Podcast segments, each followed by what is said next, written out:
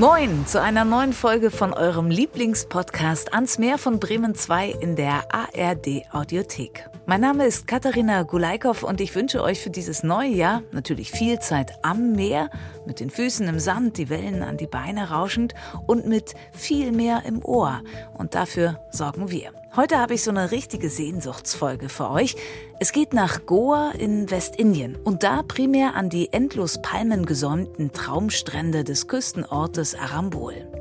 Ein Ort voller Freiheit, Glückseligkeit und seit den 60er Jahren ein Paradies für Aussteigerinnen und Hippies. Man sagt diesem Ort nach, dass er durch kosmische Einflüsse eine ganz besondere Energie hat, was den Menschen hilft, sich mehr mit dem Göttlichen zu verbinden. Sagt Choreografin, Tänzerin und Yogalehrerin Brigitte Breternetz. Seit Jahren verbringt sie ihre Winter in Goa am Arabischen Meer und ist direkt bei ihrem ersten Aufenthalt Goa verfallen. Also es ist einfach, wenn du dort am Meer sitzt, also diese Arabian Sea hat so eine Mystik. Du guckst so auf den Horizont und es ist so ein bisschen diesig und irgendwie hat das eine ganz besondere Kraft, irgendwie ein Zauber. Dazu ertönt Trommelmusik, treibende Rhythmen fliegen durch die tropische Luft, Feuerkünstler jonglieren ihre Fackeln, Kühe liegen kauend am Strand, hippieske Menschen tanzen ausgelassen.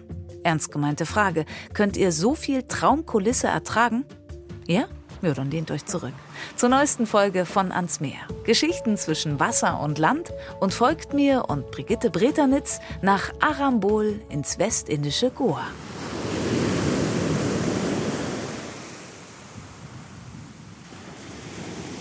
Ich glaube, langsam nimmt mir keiner mehr ab, dass ich immer sage, ich freue mich sehr, mit meinen Gesprächspartnerinnen und Partnern zu sprechen. Aber auch heute habe ich das große Glück, wieder jemanden am Mikrofon zu haben. Zwar nicht direkt vor meiner Nase, sondern aus dem Hauptstadtstudio in Berlin zugeschaltet.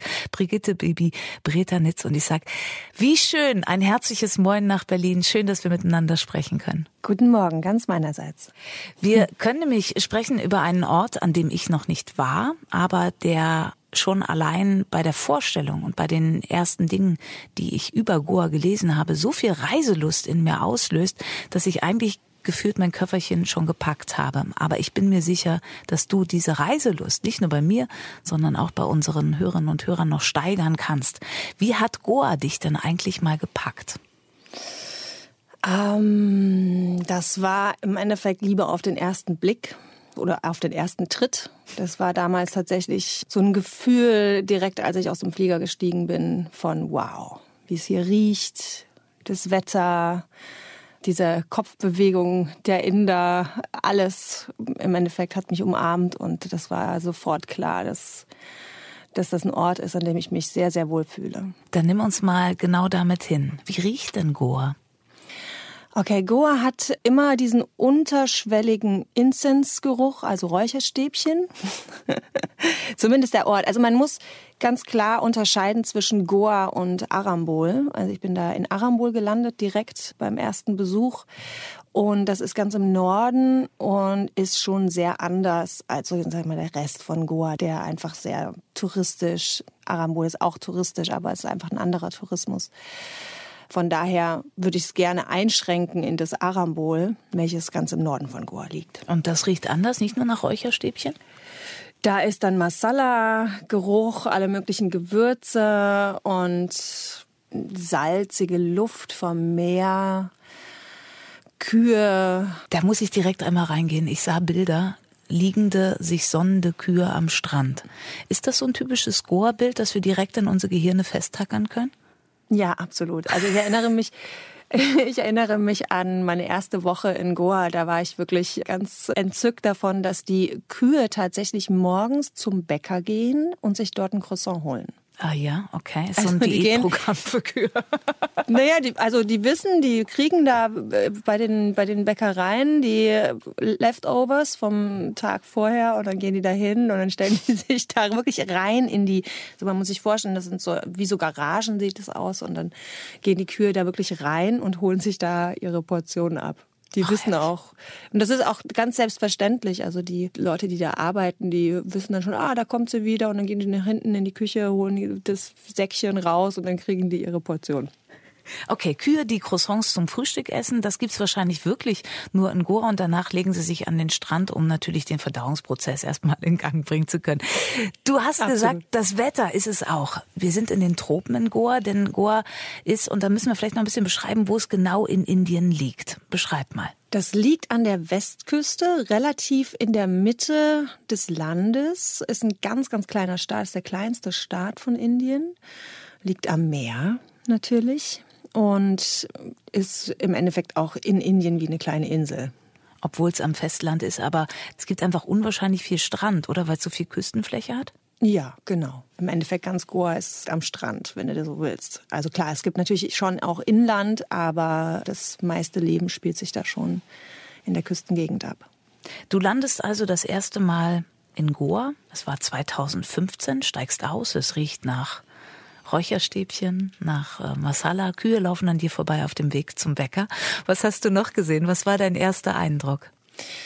Also ich bin damals nach Indien, um Yoga zu praktizieren. Ich bin nach meiner ersten Yoga-Ausbildung dahin, um so ein zweites Yoga-Training zu machen für einen Monat. Das heißt, ich habe eigentlich nicht viel gesehen, also eher so meine Yoga-Schala von innen. Und ansonsten auf dem Weg dahin und von dem Weg in meine Unterkunft ganz viele bunte Menschen ganz viele sehr, sehr unterschiedliche Menschen, was mich besonders äh, berührt und was mir sehr, sehr gefällt. Sehr viele Künstler, sehr viele Suchende, spirituelle Menschen, Freaks, mhm. tatsächlich auch einige Fake-Gurus und einige drogenaffine Party-Menschen, würde ich sie jetzt mal beschreiben. Also es gibt eine sehr, sehr bunte Mischung. Das ist so ein bisschen wie das Essen in Indien. Das ist so dieses viele Gewürz, was da so zusammenkommt, was am Ende dann aber eben auch so diese Magie macht. Eine ganz besondere Mischung und den perfekten Geschmack. Ne? Hast du dir deshalb weil du wusstest, das ist so ein Ort, wo so viele nicht nur spezielle Menschen, sondern auch eine tolle Natur, auf die wir auch noch zu sprechen kommen, zusammenkommen. Hast du dir deshalb Goa als Ort für deine Yoga-Praxis ausgesucht? Oder hätte es auch sonst wo in Indien sein können? Es hätte auch sonst wo sein können. Ich bin tatsächlich nach Goa gekommen durch eine Empfehlung von einer Freundin wegen dieser Yoga-Schala, also diesem Yoga-Lehrer, zu dem ich da ähm, geflogen bin. Ich hatte gar keine Ahnung, was, was das für ein Ort ist, wie das da ist. Ich habe auch ehrlich gesagt mir gar nicht so viel Gedanken gemacht vorher. Und bin da ohne viel Erwartung einfach hingeflogen und bin dann sehr überrascht worden von dem bunten Getümmel und äh, dieser sehr lebensfrohen Atmosphäre. Ich las, Goa ist perfekt für Indien-Anfängerinnen und Anfänger. Warum? Naja, weil die Infrastruktur relativ gut ist, weil es auch, sag mal, von der Hygiene und von dem westlichen Einfluss schon nochmal ganz anders geprägt ist als der restliche Teil von Indien oder die auch besonders ländlicheren Gebiete. Es gibt im Endeffekt alles. Es gibt eine gute ärztliche Versorgung, es gibt alles, was man so braucht. Deswegen ist es einfach einfacher, in Goa zu starten weil Indien an sich als Land schon relativ herausfordernd ist, weil es einfach sehr, sehr anders ist und die Inder sehr anders denken. Und in Goa durch die vielen Touristen und durch den westlichen Einfluss ist das Ganze einfach näher zu unserer Realität. Etwas zumindest. Okay, den Fächer, den du vor mir aufgeschlagen hast, der ist riesig, über was wir alles sprechen müssen. Wir müssen über den westlichen Einfluss sprechen. Goa war ja ewig portugiesische Kolonie, ich glaube sogar 450 Jahre. Also da merkt man natürlich, wenn über Jahrhunderte was mitgeprägt wird, dass man das sieht. Wir müssen natürlich über die Hippies sprechen, aber lass uns mal anfangen bei der portugiesischen beziehungsweise westlichen Prägung. Wie wird die deutlich? Durch die Architektur, die ist sehr, sehr portugiesisch geprägt. Und ich würde behaupten, durch die Offenheit der Goa-Bewohner, das ist auf jeden Fall anders als jetzt im Rest von Indien, also wie ich, so wie ich das kennengelernt habe. Und vielleicht auch ein Stück weit das Essen, aber ansonsten ist es schon sehr indisch. Warum sind die ganzen Hippies da? Das ging ja wohl in den 60er Jahren los. Was hat sie angezogen, dieser Mix? Ich weiß es gar nicht ganz genau. Mir wurde gesagt, dass es einfach ist, weil es ein Kraftort ist. Wenn man dort ist, spürt man das auch. Also man sagt diesem Ort nach, dass er durch kosmische Einflüsse eine ganz besondere Energie hat, was den Menschen hilft, sich mehr mit dem Göttlichen zu verbinden. Das ist so eine relativ romantische, spirituelle Vorstellung davon. Ob das wirklich stimmt, das kann ich jetzt nicht sagen. Ich persönlich habe natürlich schon das Gefühl, dass es einfach sehr besonders ist dort. Aber was es jetzt genau ist, das kann ich nicht wirklich sagen. Ich weiß auch nicht, warum die dort gelandet sind. Aber das ist das, was mir gesagt worden ist. Und diese Spiritualität hast du auch gespürt. Du meinst, da irgendwas ist da. Kannst du das noch näher beschreiben? Okay, ich versuche das mal in Worte zu fassen. Also es ist einfach, wenn du dort am Meer sitzt, also diese Arabian Sea hat so eine Mystik. Du guckst so auf den Horizont und es ist so ein bisschen diesig und irgendwie hat das eine ganz besondere Kraft. Ich persönlich finde, es ist anders als jetzt ein Atlantik oder ein Mittelmeer. Und da muss man sich vorstellen, so diese, dieser Dschungel im Hinterland und die Felsen, die rote Erde. Also es hat schon einen, einen, irgendwie einen Zauber.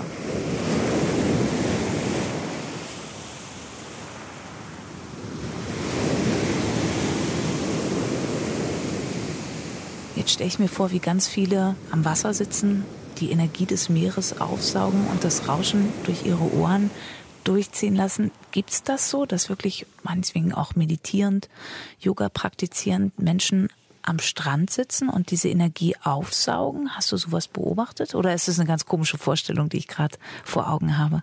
Nee, die ist gar nicht komisch. Das sieht man auf jeden Fall dort. Und so ein ganz typisches Bild kann ich vielleicht beschreiben. Das ist Sonnenuntergang. Das Meer ist relativ weit zurück, also Ebbe. Das dadurch gibt es so eine Spiegelung auf dem nassen Sand. Und du siehst Menschen, die jonglieren, Menschen, die Yoga üben, die mit Feuer irgendwelche artistischen Dinge üben. Du siehst äh, Menschen, die auf den Händen laufen. Du siehst Kinder rumlaufen, spielen.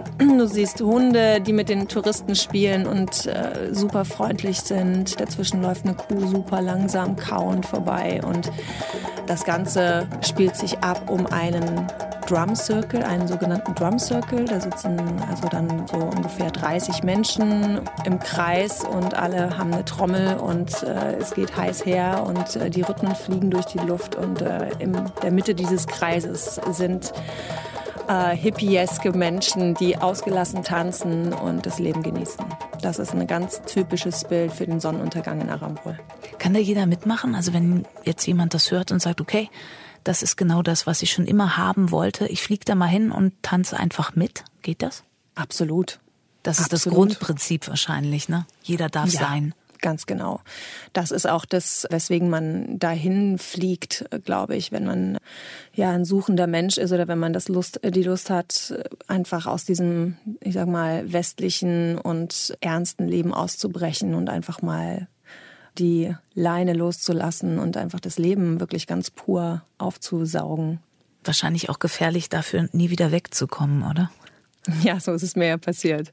Wie lange warst du am längsten Teil da? Du fliegst ja eigentlich regelmäßig im, im, im Winter hin. Was war der Zeitpunkt, wo du gedacht hast, okay, ich komme hier nie wieder weg? Den Zeitpunkt kann ich gar nicht genau sagen, aber also mein Plan war es dann schon so zu sagen, okay, von Oktober bis April, sechs Monate in Goa und dann äh, den Sommer über in Deutschland zu verbringen. Das ist so mein perfektes Modell. Aber das, das ganze Jahr da über zu bleiben, wäre jetzt keine Option für dich, jetzt komplett deine, deine äh, Köfferchen zu packen und da zu bleiben? Mm, naja, ich habe schon so zwei verschiedene Farben in mir pochen. Also ich liebe Deutschland auch und äh, bin sehr verbunden auch hier mit meinen Freunden, mit meinem Beruf, mit meiner Familie und mag auch diesen Kontrast sehr von Deutschland, alles hat seine Ordnung, alles ist irgendwie sauber und sortiert und dann dieses Chaos und das Wilde und Pure da in, in Goa zu erleben, während hier der Winter einzieht. Das finde ich eigentlich eine sehr, sehr gute Kombination.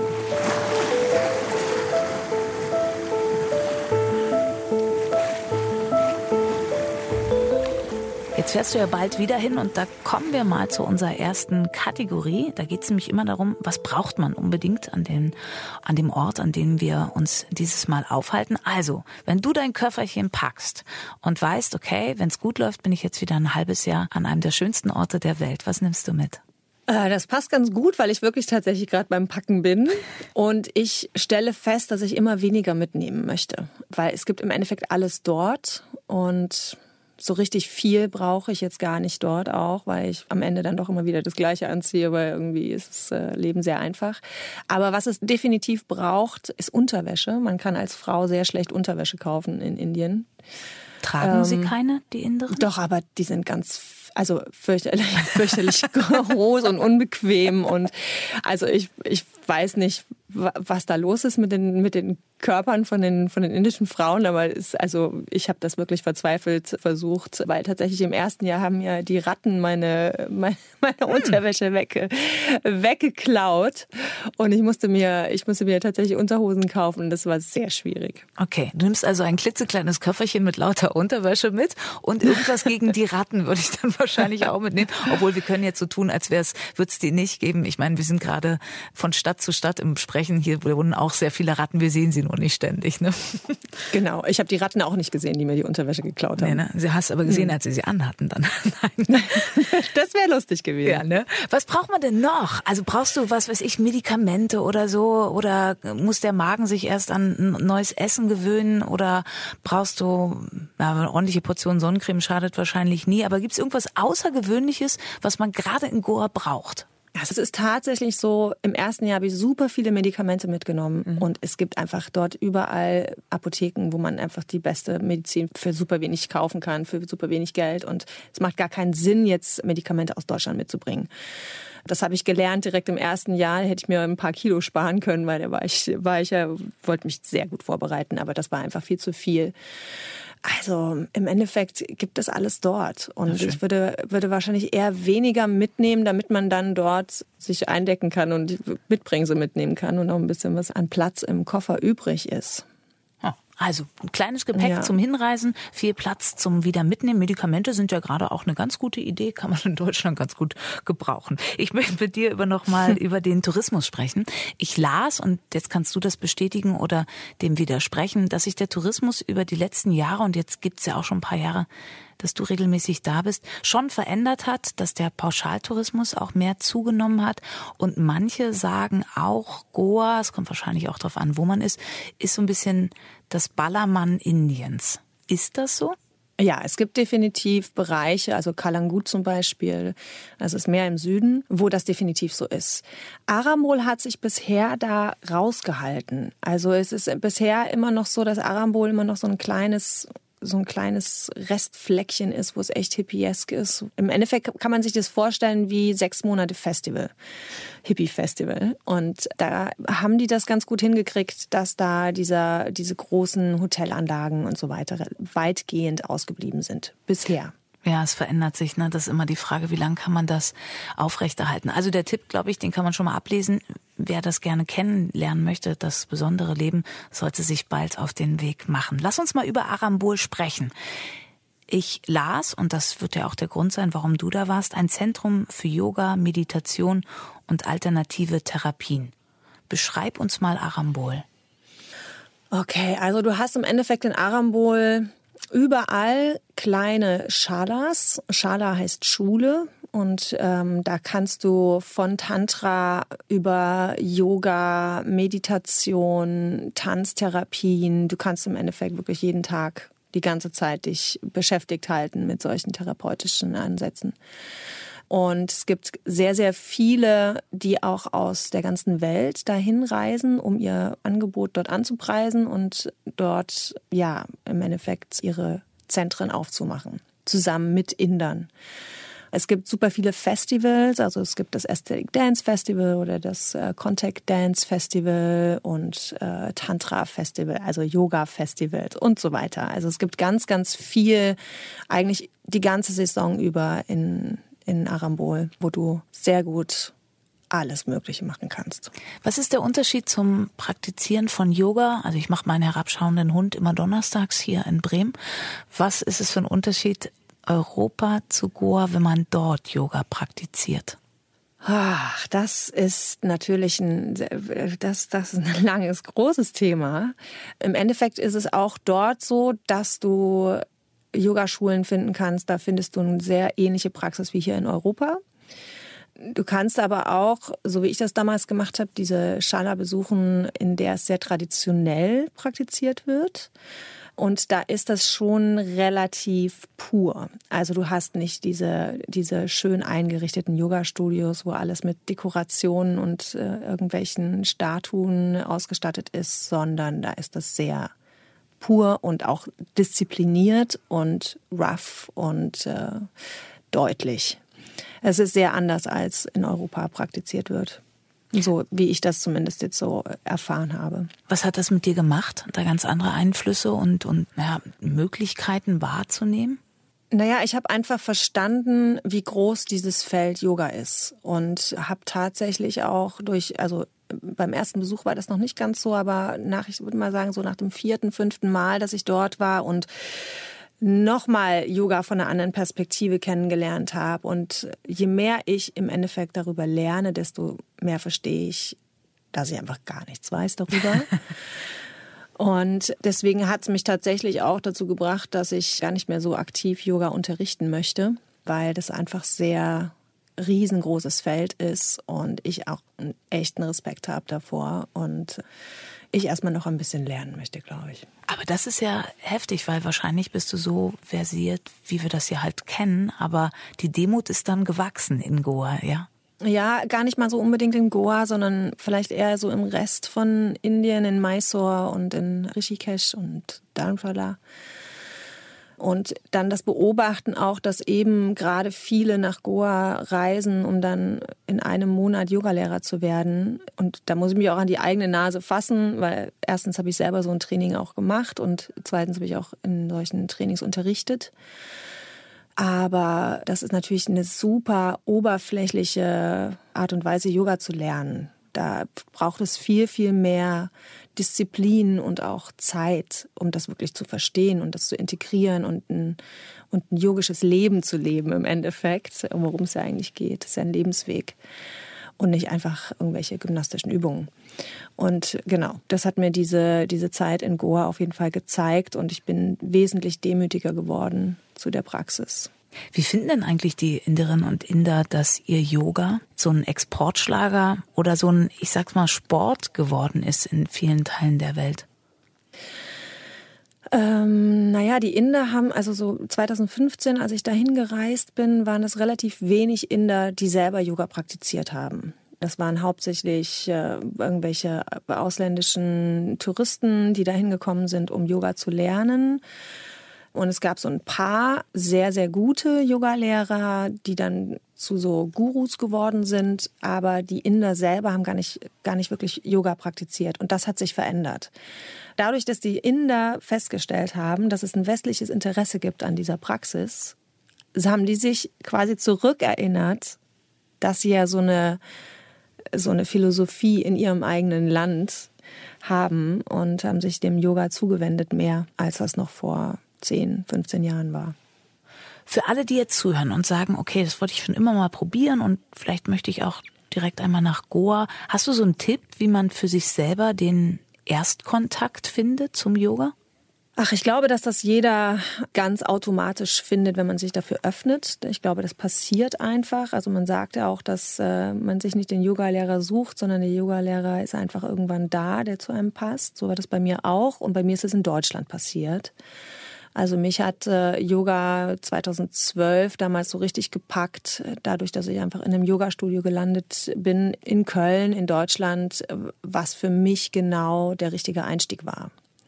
Und ich glaube, dass das tatsächlich auch mit jedem Menschen so passiert. Das Yoga macht sich da selber seinen Weg. Ich glaube, muss man gar nicht so aktiv sein. Das äh, passiert. Irgendwann gibt es eine Lebensphase, in der man es braucht und dann taucht es auf und dann ist es irgendwo in der Nähe oder man findet es über das Internet oder durch eine Reise, durch ein Yoga-Retreat. Es gibt so viele unterschiedliche Wege. Also ich glaube, das ist sehr, sehr individuell. Aber ist Goa da ein guter Ersteinstieg oder ist das, könnte das eine Geschichte sein, die man macht, wenn man dort vor Ort ist?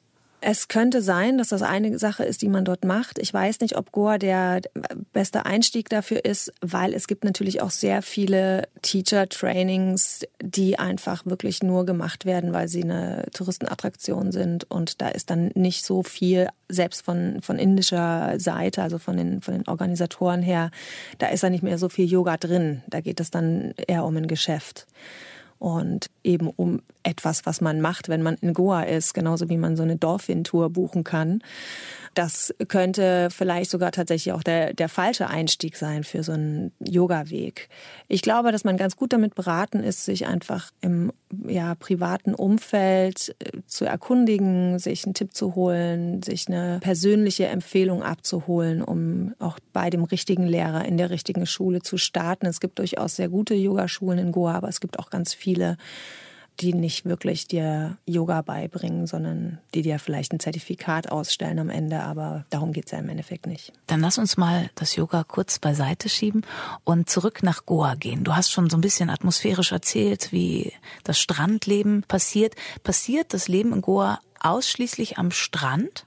Nein, nicht ausschließlich, aber sehr viel. Also besonders in Arambol ist das schon der Ort, wo man sich trifft. Also es gibt super viele so Shacks heißen die. Das sind so ja so Bambushütten, die dann am Strand irgendwelche leckeren Essen oder auch Alkohol verkaufen, was ja nicht so typisch ist für ganz Indien. Deswegen reisen auch viele Inder deswegen dahin.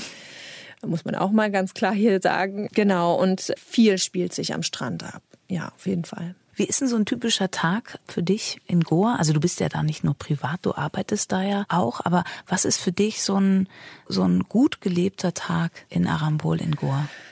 Okay, jetzt, äh, das ist jetzt, jetzt hole ich die Neidkarte raus. Ja, unbedingt. Komm, mach mich richtig neidisch. Und alle da draußen, ich möchte Pipi in den Augen haben vor Neid, okay? Okay, okay, okay.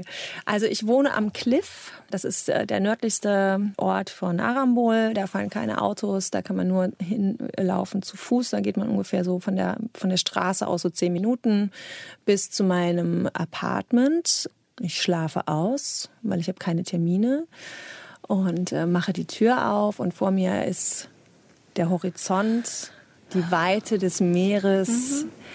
Es gibt diesen, dieses leichte Rauschen, was die ganze Zeit in meinen Ohren ist, das ein bisschen intensiver wird durch die, durch die geöffnete Tür. Die Sonne scheint und ich setze mich kurz für zehn Minuten auf meine Terrasse und schaue mhm. auf das Meer um wach zu werden. Neben mir ist wahrscheinlich mein Nachbar auch gerade aufgestanden und dann sagen wir uns ganz freundlich Hallo und How are you doing? Und solche, solche, kurzen, solche kurzen Fragen werden ausgetauscht. Dann gehe ich runter in äh, das Ganesha Guesthouse und werde ein Chai trinken und dabei ein bisschen näher am Meer sitzen, weil das direkt unten am Strand ist. Also ich gehe so ein paar Treppen runter und bin mhm. dann direkt in diesem Restaurant und werde alle dort begrüßen mit, mit diesem Shaken, diesem Kopfnicken, dieses Rechts-Links-Nicken ja. des Kopfes. Und äh, wenn ich meinen Chai getrunken habe, dann äh, werde ich wahrscheinlich mal kurz ins Meer springen. Und, das ist bestimmt äh, ganz kalt, oder? Das ist bestimmt eisig nein. da drin. Nein, nein, das nein. ist Nein, das ist, das hat genau die perfekte Temperatur. Mhm. Das ist einfach äh, mhm. erfrischend, aber mhm. es ist nicht so, dass man irgendwie einen Schreck bekommt, wenn man es ist die perfekte Temperatur. Dass man das tropische Wetter auch irgendwie erträgt bei so einem schrecklichen Start in den Tag, ne? Ja, genau. Und äh, wenn ich dann rauskomme aus dem Meer, dann setze ich mich wieder in das Restaurant und esse einen Obstsalat.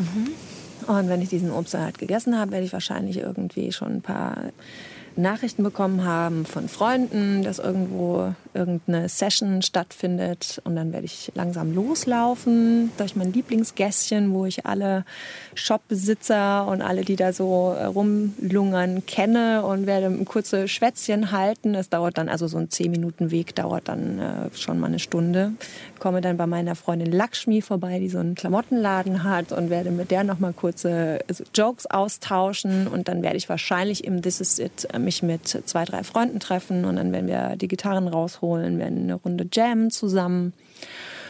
Und dann höchstwahrscheinlich einen Strandspaziergang starten. Wir würden dann wahrscheinlich ins nächste Dorf laufen, nach Mandrem. Das ist so eine gute Stunde am Strand. Wir werden dort was Leckeres essen. Und dann werde ich vielleicht mit einem Scooter-Taxi wieder zurück nach Aramol fahren, weil äh, ich keine Lust habe, nochmal am Strand zu laufen. Weil Hölle. Das Hölle. Diese ganzen Strandspaziergänge, ich wüsste auch nicht, wie ich das schaffen sollte. Mhm. Ganz genau. Auf dem Weg da, auf dem Weg nach Hause werde ich wahrscheinlich bei einer German Bakery landen und äh, werde dann noch ein, ein Croissant essen und einen Kaffee trinken und mich mit noch weiteren Freunden treffen und schwatzen und dann Ja, ich habe gesagt, ich hole die Neidkarte raus. Absolut. Es, es wird nicht einfacher. Ah, ich habe echt Pipi in den Augen. Also es klingt, es klingt so nach unendlicher Leichtigkeit und ja. einfach den Tag mal passieren lassen. Genau. Jetzt kommt so was ganz Deutsches von mir. Muss man sich das leisten oder passiert das da einfach? Naja gut, also das sind jetzt Tage, die ich beschrieben habe, an denen ich keine Termine habe. Mhm. Ne, also wo ich den Tag wirklich einfach kommen lassen kann und wo es auch völlig egal ist, welchen Schritt ich gehe. Und es ist alles einfach nur Genuss. Aber es gibt schon auch Tage, an denen ich arbeite dort. Also ich finanziere mir meine Reisen nach Arambol, nach Indien schon auch dadurch, dass ich meine Leidenschaft teile, also indem ich unterrichte. Und ich habe dort ein kleines Theater geführt und also das war im Endeffekt eine, eine Tanzschule auch in einem Theater, das mal gegründet wurde von einer Choreografin Danielle Al-Numa. Und die hat einfach einen wunderbaren Ort gegründet, an dem ganz viel performative Kunst passiert. Und den Ort habe ich mich gekümmert, habe selber viel unterrichtet auch und es gibt schon auch Tage, an denen ich sehr viel arbeite. Ja, und äh, ich gelte dort auch unter den äh, zu den Fleißigen äh, zähle ich dort. Äh. Nee, aber da klingt ja schon wieder dieser dieser urdeutsche Leistungsgedanke durch. Das das wollte ich gar nicht in Bewegung setzen. Ich frage mich nur, was braucht man, um da zu sein? Es klingt wunderbar und ich finde es total schön, wenn man sich so so treiben lassen kann und dieser Ort einen mitnimmt und mittreibt, weil viele dahin kommen, die sich treiben lassen. So empfinde ich es auf jeden Fall gerade. Aber die Frage, die ich mir stelle, ist, braucht es was, um das auszuhalten? Also es braucht tatsächlich nicht viel. Also es, es ist tatsächlich einfach vielleicht eine Offenheit, die man mitbringen darf, weil das hört sich zwar alles sehr, sehr leicht und einfach an, aber es sind schon, es ist immer noch Indien und man wird schon auch oft auf die Probe gestellt. Und es sind schon manchmal Situationen, in denen man dann auch echt locker sein muss, damit man das genießen kann. Ne? Es gibt tatsächlich auch Leute, die mögen es gar nicht, dort zu sein. Denen ist es zu schmutzig, zu laut, zu viel, zu alles Mögliche. Ne? Also das ist schon so, dass es jetzt ganz besonders, also für mich, ich bin, es entspricht völlig meinem Typ, dort zu sein. Aber es gibt sicherlich auch äh, Menschen, die das jetzt nicht so gut aushalten können, dass da immer so viel los ist. Ne? Und du magst ja dann scheinbar auch mit Menschen zusammenzukommen. Du hast gesagt, du unterrichtest, du bist ja Choreografin, Tänzerin und nebenbei auch Yogalehrerin, aber das unterrichtest du ja gerade nicht, weil du selber noch lernst, das haben wir schon gelernt. Wer kommt zu dir, wer macht Tanzprojekte mit dir? Naja, das sind zum einen die Menschen, die da so international nach Indien reisen. Also Leute aus, aus europäischen Ländern oder auch aus Amerika und so. Und das sind auch eben junge Inder, die zu solchen Austauschprojekten nach Goa kommen und dort Residencies machen oder die dort auch, auch diesen Ort entdeckt haben als einen Ort, an dem man gut sein kann und gut kreative Kompagnons finden kann und sehr unterschiedliche Mischung an jungen, sehr ambitionierten Künstlern. Wie lebendig ist denn die Kunstszene in Goa? Naja, die Kunstszene ist sehr lebendig. Mhm. Also das ist wirklich so ein Mekka für, für Menschen, die sich mit jeglichen Kunstformen auseinandersetzen. Also sehr viele Musiker, auch sehr viele Maler, sehr viele Artisten, Feuerkünstler, sehr viele Tänzer. Das ist, da ist wirklich sehr, sehr viel und sehr hohes Level auch an großartiger Kunst. Also auch nicht nur zum Mitmachen, sozusagen, wenn man auf dem Leistungsniveau ist, sondern auch zum, zum Genießen. Also kann ich als Besuchende dort auch einfach genießen und all diese Eindrücke und Einflüsse aus aller Welt konsumieren? Absolut. Also du wirst ein Problem damit haben, dich zu entscheiden, weil einfach jeden Tag mehrere Konzerte stattfinden und eins besser ist als das andere. Also du hast unglaublich viel Angebot an tollen, tollen Möglichkeiten und Austausch und ja, auch einfach wirklich genießen. Nach all den Jahren, in denen du jetzt nach Goa immer wieder kommen darfst und kannst, fühlst du dich noch selber als Gast oder bist du schon, es klingt so, wenn du deinen Alltag beschreibst, als wärst du schon Bestandteil von Arambol? Ja, ich fühle mich schon sehr zu Hause dort. Das ist schon auch ein ganz besonders schönes Gefühl, wenn ich da nach Hause laufe und habe da irgendwie äh, diese ganzen Inder, die mich mit Namen kennen und die mich nach meiner Familie fragen, mit denen ich kurze Schwätzchen halte. Ich fühle mich schon sehr zu Hause dort, ja. Da kommen wir zu meiner wahrscheinlich liebsten Kategorie in diesem Podcast.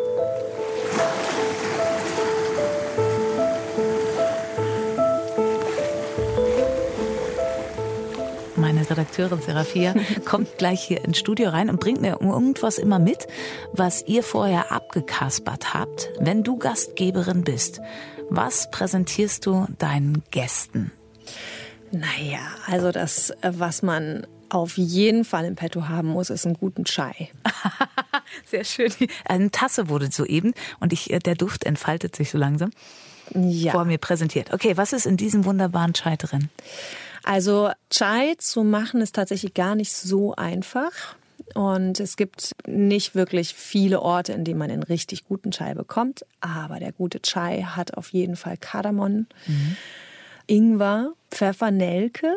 Ich mache da selber auch immer ein bisschen Zimt rein, das ist ähm, ein bisschen unterschiedlich. Und äh, es gibt so eine ganz besondere Art und Weise, wie man diesen Chai zubereitet. Also da kommt dann erst das Wasser mit der Milch, der heiß gemacht wird, dann kommt der Tee da rein und dann die Gewürze. Also es gibt so eine ganz bestimmte Reihenfolge, nach der man das zubereitet. Und das macht wirklich einen großen Unterschied. Also mittlerweile weiß ich das gut zu unterscheiden, was ein guter Chai ist und was ein äh, eher nicht so guter Chai ist. Und die sind sehr süß, die Chais, die meisten dort. Also die hauen da so viel Zucker rein, dass das ist manchmal wirklich sehr intensiv ist. Ich glaube, das meiste hat Serafia gemacht, bloß die Tonnen Zucker hat sie mir erspart aus Gründen. Es ist wunderbar lecker. Ist das auch so ein das macht man halt, dass man immer einen Chai parat hat. Also gehört das zur Gastfreundlichkeit dann auch dazu? Ja, das würde ich auf jeden Fall sagen. Mhm. Und es ist auch, mhm. es gibt immer so dieses, diesen Chai Walla an der, an der, das ist auch einer meiner Lieblingsorte in Arambol an der Hauptstraße. In der Kurve ist so ein, so ein kleiner Stand von einem, von einem Menschen, der so ein, so Rührei-Brötchen verkauft mhm. und eben auch Chai. Und da sitzt man dann eine Stunde und guckt sich das Treiben auf der Straße an und trinkt einen Chai nach dem anderen. Ja, toll. Das ist, das ist so ein, das ist so ein Ritual, das ist so wie Kaffee trinken hier in Deutschland, würde ich mal behaupten. Also das ist, äh, das gehört für mich auf jeden Fall zu so einer Gemütlichkeit und zu so einem Indiengefühl dazu. Ist Arambol mehr Streetfood oder mehr Restaurant? Also wenn du schon den Chai an der Straße trinkst, kann ich mir vorstellen, dass viel Nahrungsaufnahme auch auf der Straße passiert. Also für mich ist es mehr Streetfood, weil ich das einfach mag. Ich mag äh, Dosa, das ist so ein, so ein Pancake quasi, so einen indischen Pancake aus, indischer Pancake aus Linsen und Reismehl. Das ist super lecker. Das ist ein Streetfood. Ich esse super gerne auch in den, in den Local Restaurants und nicht so sehr in den, in den touristischen Restaurants, ich mag einfach den Geschmack viel lieber. Und das ist auch, wenn man da lange isst, dann hat man auch einfach keine Lust auf das touristische Food mehr. Dann möchte man einfach gerne, ist ein bisschen simpler werden man merkt schon, du bist, du bist da schon so richtig zu Hause und bist ja auch immer, immer wieder da. Ich würde aber gern noch mit dir über einen Punkt sprechen, der so ein bisschen dein Goa bzw. Arambol-Verhältnis gestört hat.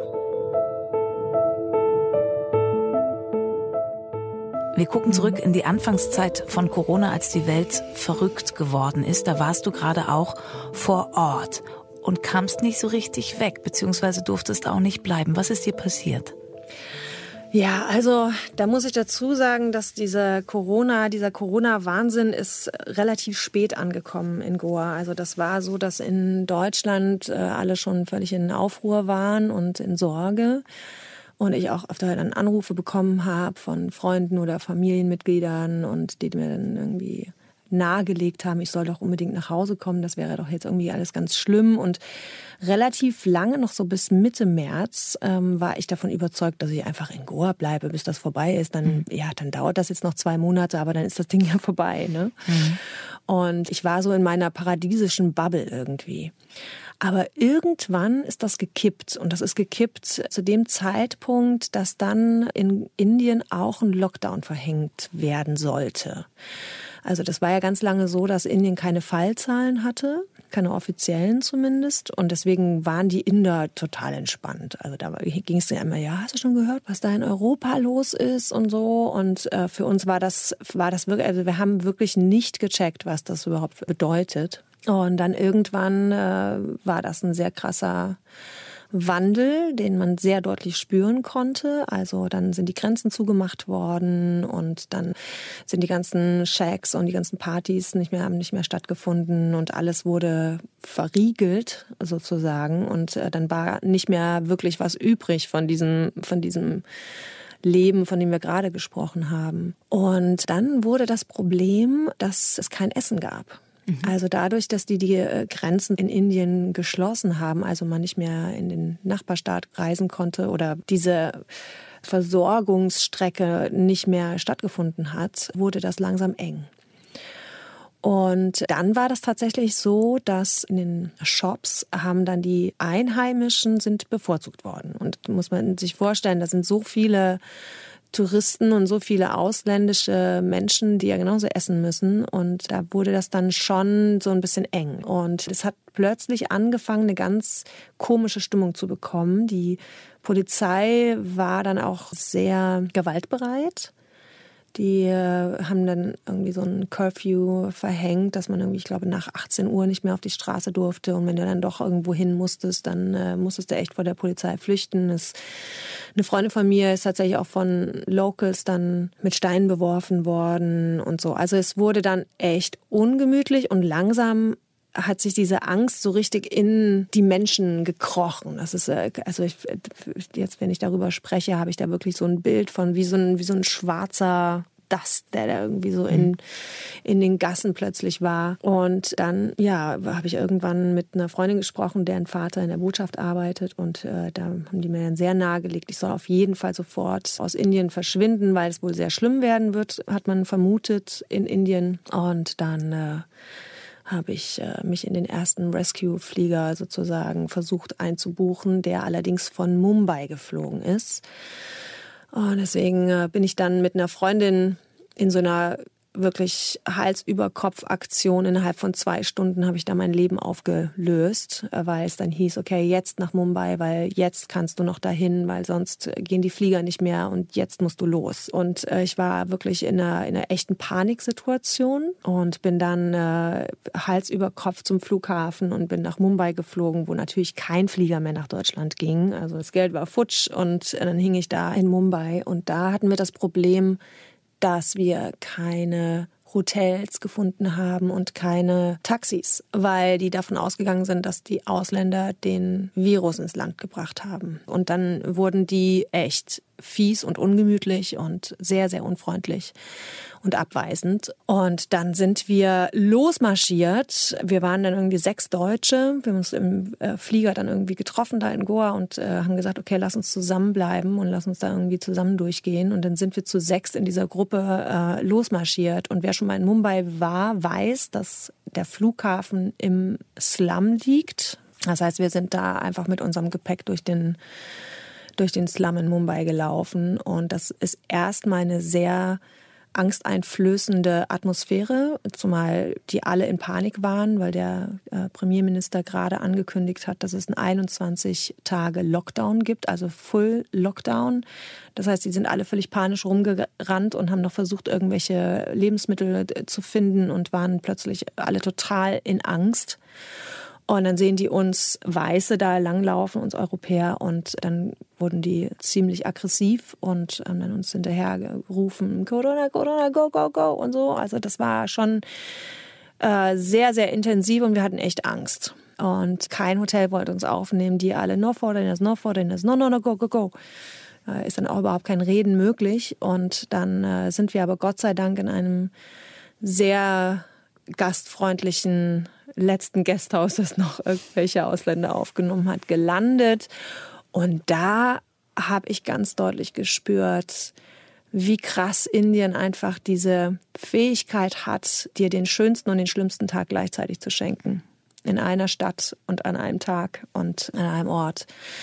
Da sind wir tatsächlich wirklich in die Arme gefallen, kann man schon fast sagen, von so gastfreundlichen und liebenswerten Menschen, die selber in Angst waren, aber die uns da einfach so herzlich aufgenommen haben und uns einfach vier Tage dort versorgt haben, während draußen die Locals uns aus dem Hotel zerren wollten und äh, uns verprügeln wollten tatsächlich. Ja. Also es war echt so, dass die so einen riesen so ein Eisengitter zugeriegelt haben wegen uns, damit diese Locals da nicht einsteigen und uns aus dem Hotel rausziehen. Und dann habt ihr es ja zum Glück doch noch weggeschafft. Was hat das mit dir gemacht? Also gerade auch wenn du es jetzt noch beschreibst, ist ja eine sehr intensive Erfahrung. Also ein Ort, an dem du dich eigentlich zu Hause fühlst und auf einmal bist du eine Aussätzige.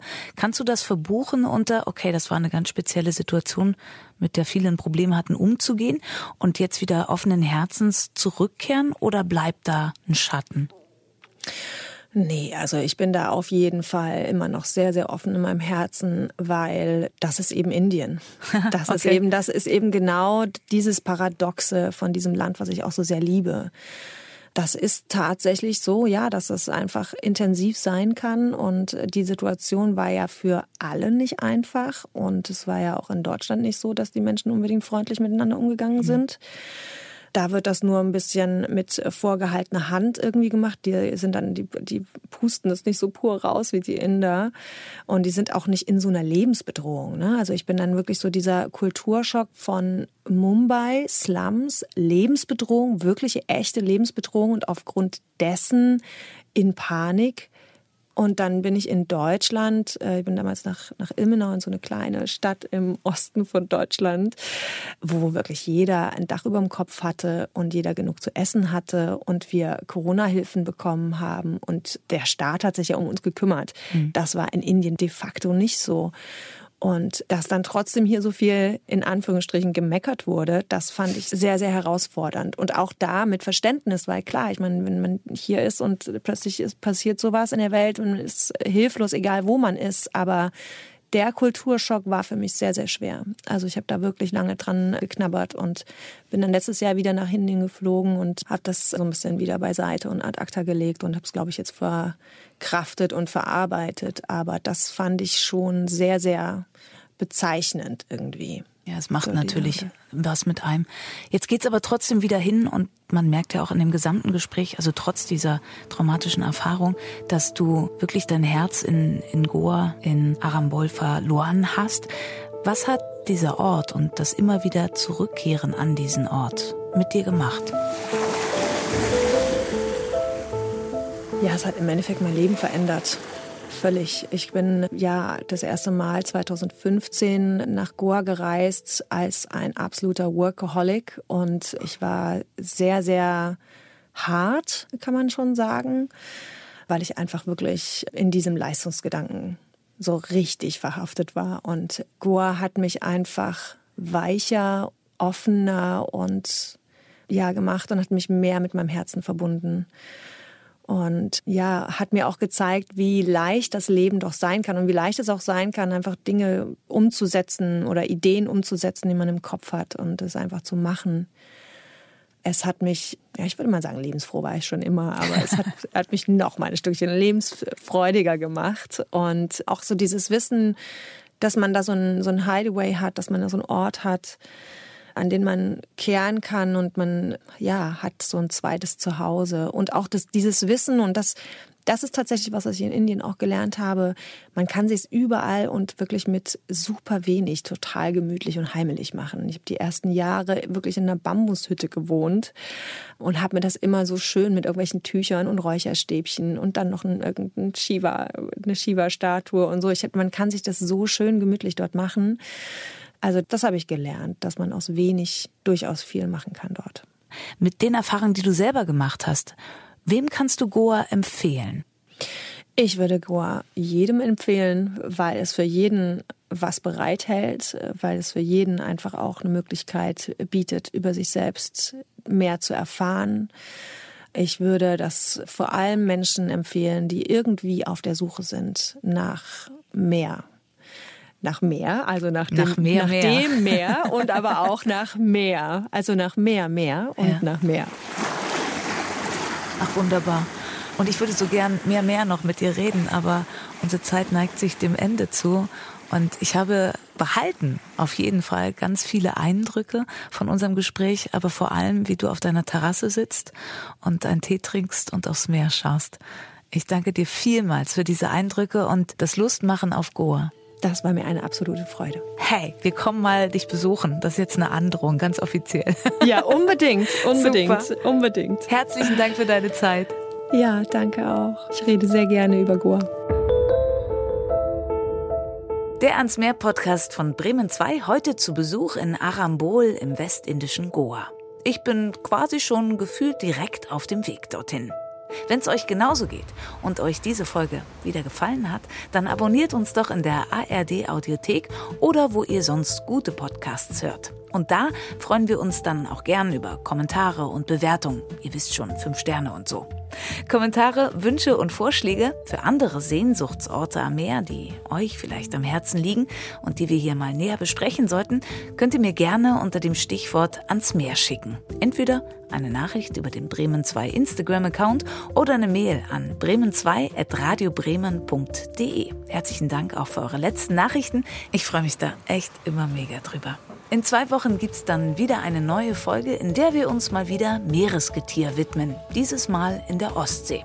Star der nächsten Folge ist die völlig zu Unrecht unterschätzte Qualle. Ja, richtig gehört, die ist übrigens auch recht schmackhaft, aber dazu dann mehr in der nächsten Folge in zwei Wochen.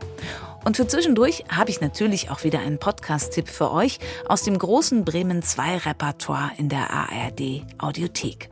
Meine Kollegin Esther Wilbrand ist introvertiert, genau wie ihre Gäste in ihrem Podcast Warum so still? Introvertiert durchs Leben. Und sie sprechen darüber, wie es ist, als leiser Mensch durch eine so laute Welt zu gehen. In der aktuellen Ausgabe geht es um das Thema Reisen. Zu Gast im Podcast ist Sarah Tekert. Sie ist Journalistin, lebt in Amsterdam und verreist für ihr Leben gern. Vielleicht ist Reisen für uns ein bisschen anstrengender, dass wir anschließend mehr Pausen brauchen und anschließend gerne wieder drin sein möchten. Aber das heißt nicht, dass wir nicht trotzdem Bock haben, die Welt zu sehen. Uns Introvertierten wird immer gesagt, du musst lauter sein, du musst mehr sprechen. Gleichzeitig sagt niemand extrovertierten Personen, dass sie mal bitte ein bisschen weniger Raum einnehmen sollen. Ich muss zugeben, es nervt mich ein bisschen in, in unserer Gesellschaft irgendwie, weil ich diesen Satz schon sehr oft, auch von Freundinnen von mir in der Vergangenheit gehört habe, dass es dann irgendwie hieß, na, du musst mal weniger schüchtern sein. So, ich bin nicht schüchtern. Mhm. Ja, und ich empfehle euch diesen Podcast, weil da einfach mal Klartext geredet wird darüber, wie introvertierte Menschen so ticken und welche Klischees wir getrost mal in die Tonne treten können. Ich habe auf jeden Fall schon ganz viel verstanden durch den Podcast Warum so still in der ARD Audiothek. So, und jetzt wieder Zeit zum Tschüss sagen. Wie schön, dass ihr dabei wart. Mein Name ist Katharina Gulaikow und wie immer ein Riesendank an meine Redakteurin Serafia Johansson und das ganze Team von Bremen 2. Bis bald, macht's gut.